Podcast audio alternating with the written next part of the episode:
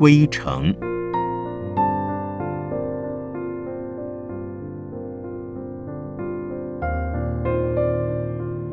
圣严法师著。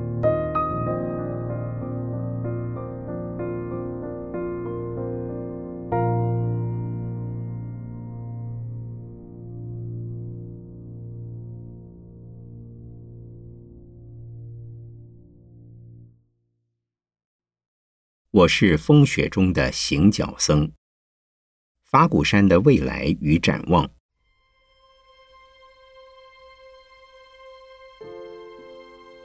我们对过去的历史要回顾、缅怀和感恩。然而，过去的时光不可能倒流，未来的脚步是往前移。因此，我们所处的时代是在过去和未来之间，也就是现代。昔日的佛教随着时代的推移，不仅传遍整个印度本土，且逐渐推展至中国、西藏、朝鲜、日本、东南亚、东北亚。所到之处，信赖有识之士竭力弘传倡导，使民众由接纳、实践，进而融入其生活习俗。因此，各国所承继的佛教。已非纯粹的印度佛教，而是集各地历史性、民族性发展之大成，各具有其特色。就以中国佛教而言，我们现在所穿的海青、袈裟、鞋袜、过堂、早晚客诵，乃至寺院的建筑、佛像的造型等等，皆已汉化。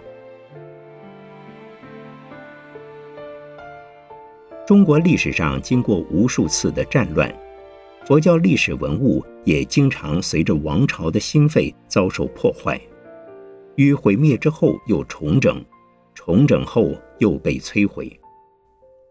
所以，今日我们所见的佛教是明朝末年所成立。至于明朝以前的佛教面目，在中国几乎难以见到。尤其是明代的佛教，至清朝太平天国时，又遭遇到一次空前的大灾难，佛教寺院受到相当大的破坏。民国三十八年起，中共政权建立，接着有十年动乱的红卫兵造反，佛教更是饱受摧残。现在台湾佛教并非汉唐时代的佛教。而是我刚才所提到的明末清初被太平天国毁灭后又重建起来的形态。以早晚课诵的内容和唱腔为例，皆在明末逐渐形成。明朝以前的课诵情形，《大藏经》中并无记载。禅宗寺院持咒念佛，在明代以前并不常见。明莲池大师全集记载课诵内容便有咒语，现在的课诵就是如此。也就是说，仪式唱法都是明末期清代以后渐渐成型。至今全国各地的寺院各有其不同的唱腔，但是僧服却是统一的。越南佛教课诵内容。几乎完全和台湾一致，可知今日越南的大乘佛教始于清初，是从中国移植过去。日本、韩国、西藏、南传佛教课诵的内容都和我们不同，他们没有蒙山施食和忏悔文，乃至也不诵《阿弥陀经》。忏悔文是中国人所编的。主要的内容是为八十八佛名号，以及《华严经》中揭露出的偈颂和经文所编成的，年代也不久。过堂时所唱的供养偈，可能在宋代已存在，因为日本、韩国、越南所唱诵的内容大致也和我们一样。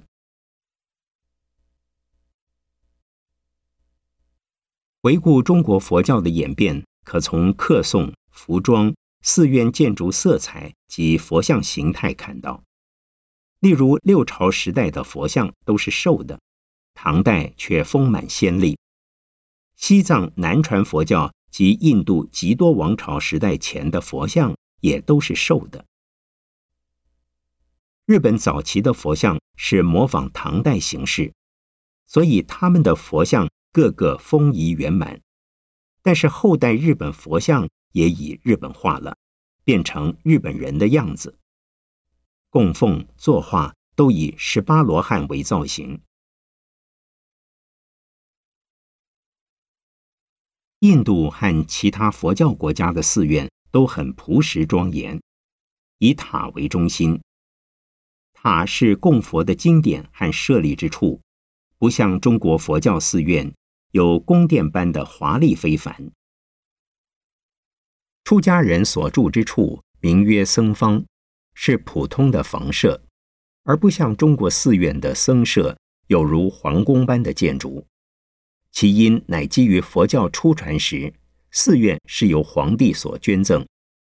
有些是王公大臣将私人的官邸捐献作为伽蓝之用。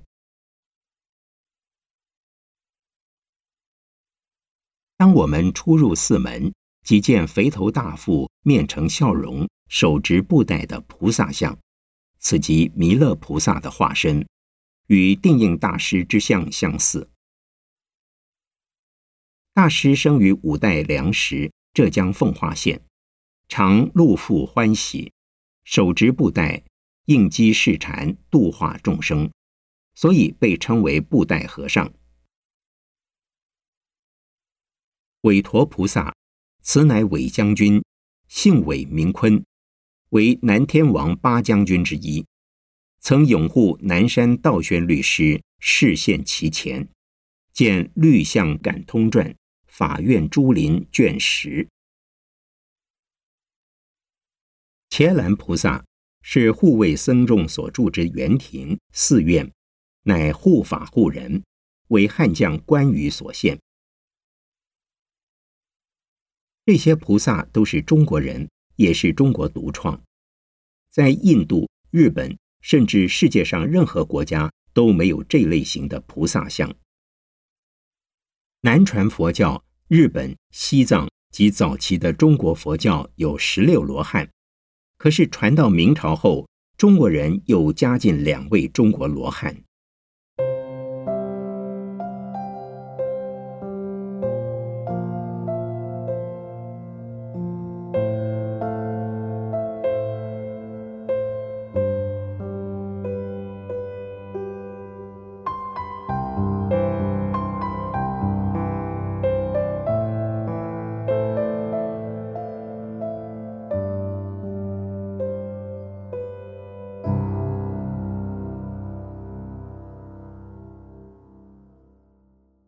至于法鼓山未来的建筑，有人建议，如六祖大师的祖庭南华寺、寒山寺、少林寺、九华山，寺中应有敦煌的壁画，一入山门应供四大天王、弥勒菩萨以及伽蓝、韦陀等等。我回答说，我们所要建的是法鼓山，不是南华寺、寒山寺。九华山、少林寺、法鼓山要有法鼓山的壁画，要看敦煌壁画，何必到法鼓山呢？敦煌的画是属于敦煌的，不是印度的，当然也不是法鼓山的。如果想参观南华寺，请到广东省；少林寺到河南省；九华山就上安徽省，不必在台湾寻根。因为模仿而得的任何事物不会比原来的更好，所以将来的法鼓山不供布袋和尚形的弥勒菩萨像，没有中国古代武将形的四大天王，更没有韦陀、伽蓝菩萨。我们主要供的是释迦牟尼佛，希望世界上任何国家的佛教徒到法鼓山就能接受而认同。他们所建的法鼓山也是属于他们自己的，而不是看某寺院的翻版或划定界限，专属某个国家。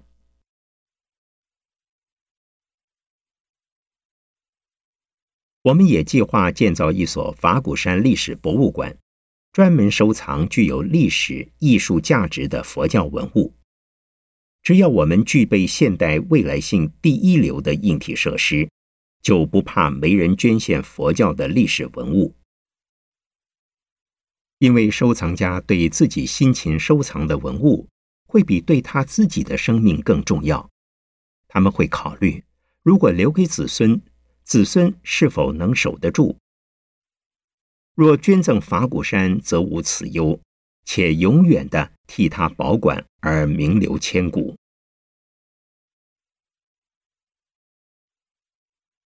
凡是我的弟子，皆应对法鼓山的未来持有共同的认识，和抱着无限的期望。我们所有的建筑物都有防潮、防风、防寒、防震等设施，因此法鼓山不会展现出富丽堂皇。反而是坚固、实用而具未来使用价值。可是最近我的弟子之中，尚有人如此说：“师傅身体一日不如一日，可能活不长久。现在的景气很差，募款不易，师傅从未建设过如此大的道场，大概建不起来了。”好像他对师傅失望到极点，对此我必须告诉诸位，他顾虑得很周到，我很感激他。其实，在我这一生中，几乎到处会遇到这种人。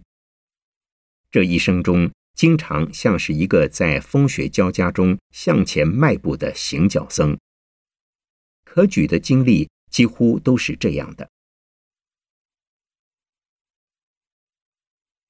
当我准备离开大陆时，佛学院的同学们传说，常进那样的身体也敢去当兵，保证他三个月不到就赴黄泉。我准备三个月后赴死，人迟早总要面对死亡。结果三年前我回大陆，说我必死的人已亡，而我却还活着。随部队到台湾退伍，然后又出家。出家后想去闭关，结果无一人赞同，而且异口同声说：“你到山里准备饿死。”我们在台湾较久，还有些信徒手上还有几个钱，都不敢轻易去闭关。你才刚出家就奢想闭关，简直是做大梦。同辈长辈都如此，他们都不说。圣言，闭关若遇到任何困境，可以告诉我，即使要化缘，都乐意支持你。当我再度出家，已三十出头，此命是捡回来的，能因闭关而死在山中，也是我的福报，就饿死去吧。于是。在山中一住六年，不但没死，又活着出来。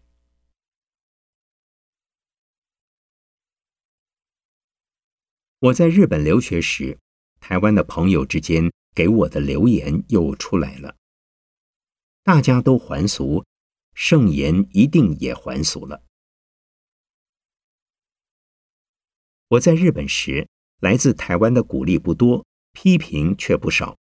经常听到台湾的好事者放的谣言，圣言已经有人替他煮饭、洗衣，早已西装笔挺。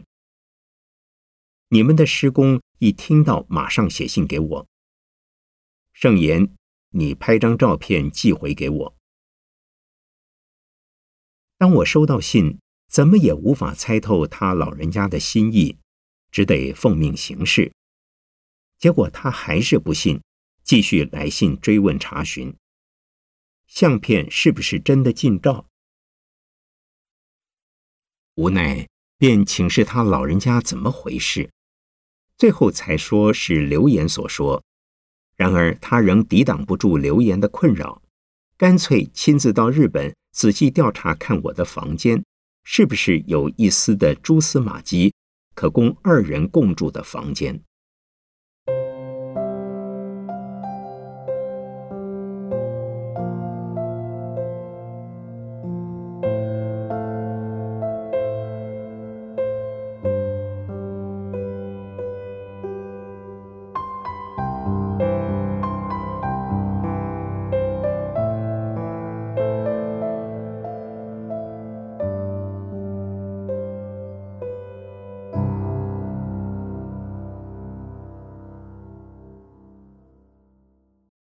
在日本五年，快得到博士学位时，有位比丘尼来访说：“圣严法师何以不还俗？”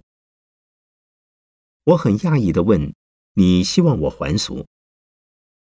比丘尼说：“你不可能不还俗。”我说：“什么意思？”他说：“时间未到，只要博士学位一到手，马上还俗。”我说何以见得？他说为取得博士学位，你觉得名利地位不够，你只能教中学，而不能在大学任教。博士文凭入手，则不必担忧生活，日本人也会请你，所以你应该会还俗。我说不会的。他说不要答得太早。博士学位读完回国，大家都以惊奇的眼光看我。不久，我便向你们的师公告假说：“台湾佛教界似乎不欢迎我回来，我不知回来做什么。”师公说：“什么人都不要你，我们文化馆要你啊，你回来吧。”回来做什么？把文化馆交给你。你老人家身体还很健壮，文化馆也没啥事，过几年再回来。你在日本没有还俗，是否准备到美国还俗？不会，在日本都不会还俗，何况是美国佛教会请我去。你是学日本语，怎能到美国呢？当初前往日本不会日语。现在去美国也没有问题。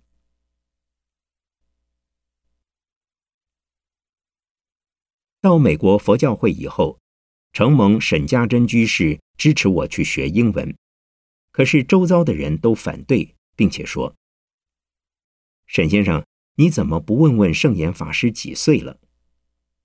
我现年四十五岁。一个四十五岁的人还想学英文，能学成吗？不要白白浪费金钱，语文需在年轻时学，年纪大了很困难。我也相信年纪大了大概学不好。沈先生说：“既然来了，就试试看。”因此我便去试试看，结果学了两百多小时，还是没将英文学成。他们又说。年纪大的人怎能学好英文？然而，就因为我学了两百多小时，遇到美国人不会当哑巴或聋子。人家说一句可通，我说两句也可通；人家讲一句，别人可以听懂，我请他讲两句，我也可以懂。如此，在美国一住十几年，也接引了一些美国人。有些中国人又说：“法师，凭你这种破英文就想渡美国人？我们在美国时间比你久，都不敢打入美国社会。美国人是非常难度的，你不要打妄想。我试看看。后来我在美国度众有所心得，于是将经验带回台湾度众，也非常顺利。”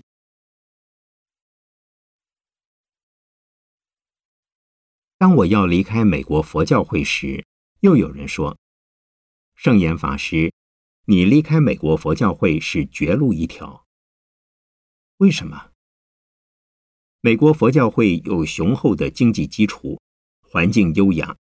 以财力、物力、人力种种关系而言，你留在此地，方有所成，且相得益彰。你到美国不过一年多的时间，假使离开，对你而言是可惜又冒险。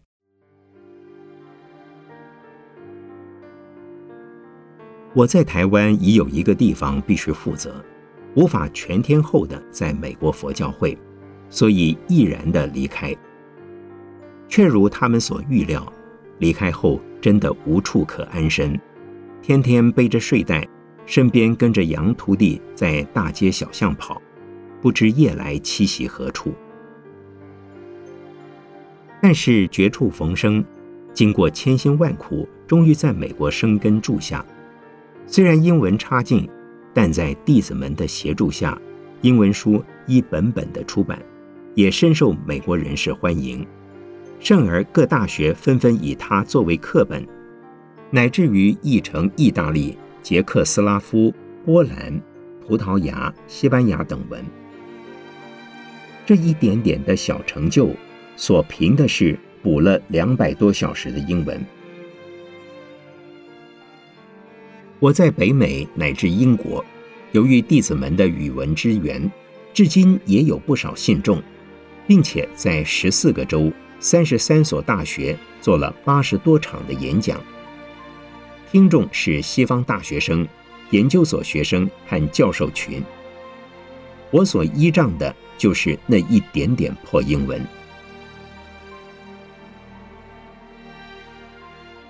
我初回台湾。也几乎没有几个人看好我。虽然我接受中国文化大学的邀请，担任中华学术院佛学研究所的所长，但是经费必须自备，佛教界绝少有人愿意支持我。当时我刚从美国回来，没有信徒，只有和李志夫教授及另一位热心的友人下跪，求得成一法师的慈悲。委屈他做了我们的副所长。台北市华严联社数十位信众也支持研究所。那时在文化馆和农禅寺，施工老人只留下三十多位信徒。他老人家是精中求精，不随意收皈依弟子。不久，谣言又起说，圣严法师的研究所半年后就会关门。结果不但未关门。反而于两年后开始招生，而每次招生时，连学生们都会问我：“所长下学期不知是否能开课？”我说：“为什么不开课呢？”听说所里没有经费，没经费去找呀。据闻所长没有信徒，我的信念是没有信徒，尚有观音菩萨。华冈佛学学报前三期是由前任所长张曼涛先生出版，从第四期起由我接办。第四期初刊后，尚有一篇迟到的文稿未用，结果作者希望取回。我说：“为什么要取回稿件呢？可以留到第五期用。”我不敢相信第五期能出刊。第四期已出，第五期当然也会出刊的。等你要出刊时，稿子再给你。哎，的确，一期的经费需四十万元新台币，相当庞大，也不易筹措。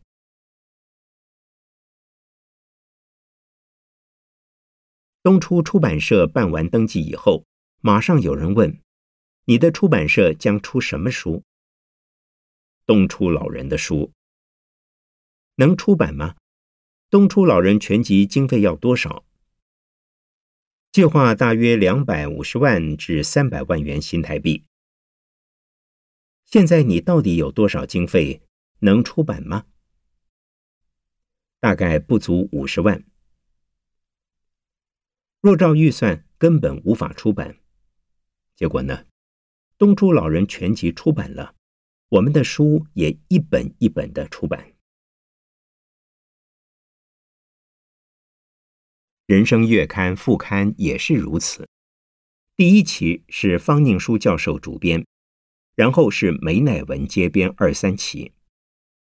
大家都说人生要停刊了，结果人生从季刊变成双月刊，再从双月刊变成月刊，如是一期又一期出刊，如今已是九十期了。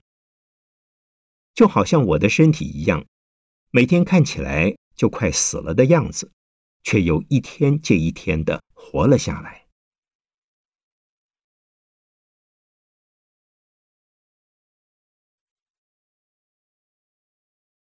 我于西元一九九一年元月份刚回国时，一位好友打电话来关怀我说：“你的法鼓山进行如何？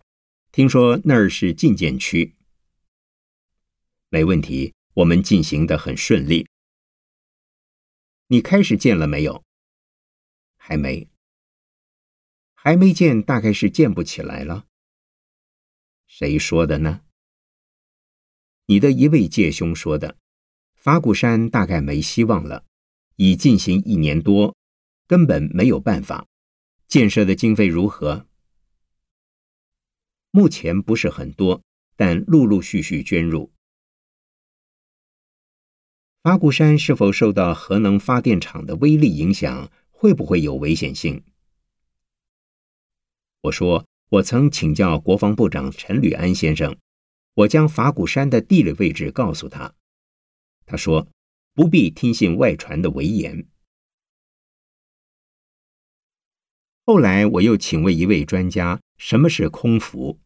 他说，空服是辐射尘。如云雾随风飘动，弥漫空中。核能厂的位置在石门及万里，风是向台北市吹。万一发生意外，最危险的地区是内湖、南港、台北市。法鼓山在金山，在两厂之间各距六公里，以风向习惯而言，反而是安全区。我们已取得政府各方面的同意，同时也得到各部门的许可证明，我们水电、瓦斯、道路等都没有问题。国防部也曾会勘，军事方面也没有问题，任何一方面都没有问题。到目前为止，法鼓山好像纹风未动。可是我们要知道，这好比煮菜。我们得先到菜市场选购菜样，然后洗、剪、切、配、下锅，最后上桌才看到菜。还未上桌前，根本不知是什么菜。而我们的法鼓山目前所进行的阶段，是在选购配料之中，此过程需耗费一段时间。计划筹备好以后，才能建设。至少政府和民间都同意我们在金山建设。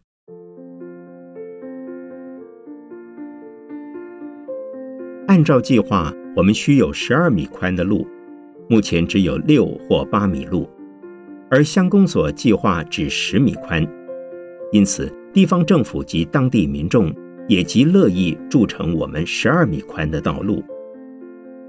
我们第一期的工程计划是事业开发。水土保持、建筑执照等之申请，现阶段已通过前两项。内政部营建署于一年中通过二十六项，这都是政府和民间的协调沟通所得的证明。我们每一项都在摸索中进行，是以人力和时间去奔走所得到的成绩。我们常驻大众并没有实际去参与。即使参与也不易达成，因大家都没经验之故。八股山的未来是以我们为工作群，而以全体佛教为着眼来经营它。我们应该具备共同的理念和认识。这是我今晚召集大众的目的，告诉各位佛教的历史背景、佛教的现在和未来。八股山是站在历史的现在而往前看，八股山是具有时代前瞻性的，因此，各位心里需有一共同的认识，往前走时才有前进的目标。不要以自己的意思来处理大众之事，不以个人的管见来衡量法鼓山，不以自我狭窄的眼光看师傅。当做师傅的左右手，当做师傅的后援者，更盼望你们能做法鼓山佛化事业的先锋。